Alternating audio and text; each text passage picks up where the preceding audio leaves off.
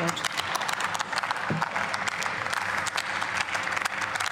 Ja, Frau Präsidentin, meine lieben Kolleginnen und Kollegen, Deutschland muss schneller werden beim Planen, beim Genehmigen, beim Bauen von Verkehrsinfrastrukturprojekten.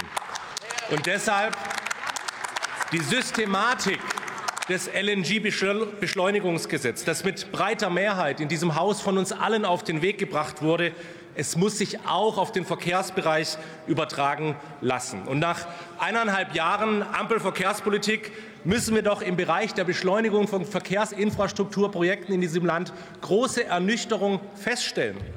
Bislang hat die Bundesregierung nichts Wesentliches auf den Weg gebracht, das uns wirklich voranbringt.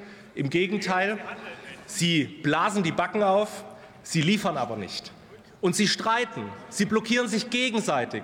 Und das ist das eigentlich Schlimme in diesem Land, dass sie eigentlich eine Arbeitsverweigerung in dieser Bundesregierung hinlegen. Wir konnten am letzten Mittwoch, am vergangenen Mittwoch im Verkehrsausschuss die Gräben in dieser Regierung im Verkehrsausschuss wieder einmal spüren. Die Grünen wollen gar keine Straße. Die SPD weiß gar nicht mehr, was sie will. Die FDP will aber, aber sie wird blockiert. So geht es in diesem Land nicht voran. Sie müssen zur Kenntnis nehmen, wer Beschleunigung will, der muss auch für Beschleunigungsgesetze in diesem Deutschen Bundestag sorgen. Aber der eigentliche Hammer, er kam ja dann bereits am Dienstag.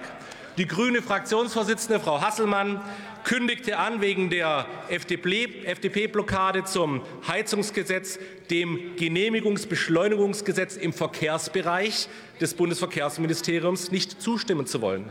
Ich frage die grüne Bundestagsfraktion, ist das Ihr Ernst? Wollen Sie wirklich ein miserables Gesetz Ihres Vizekanzlers Herrn Habeck zum Anlass nehmen, Maßnahmen für die Ertüchtigung und die Sanierung im kompletten Verkehrsbereich in diesem Land zu blockieren?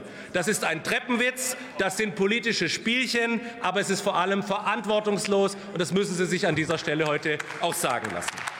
Kein Mensch in diesem Land versteht es, warum, Jahre, warum jahrelange Planfeststellungsverfahren und Umweltverträglichkeitsprüfungen für Ersatzneubauten von Brücken, die an derselben Straße, an derselben Stelle entstehen sollen, überhaupt gebraucht werden.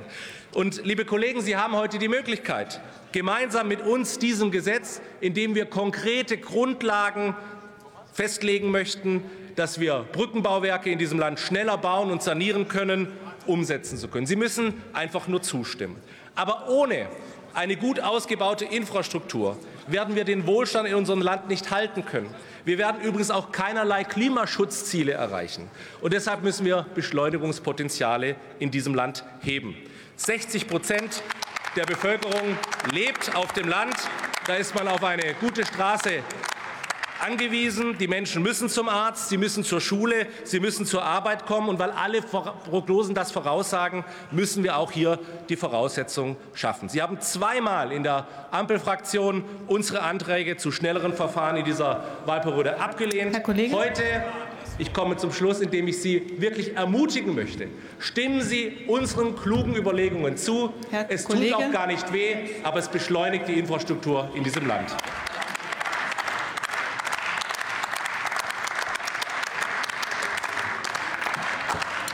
Das Wort hat Herr Kollege Jürgen Berghahn für die SPD.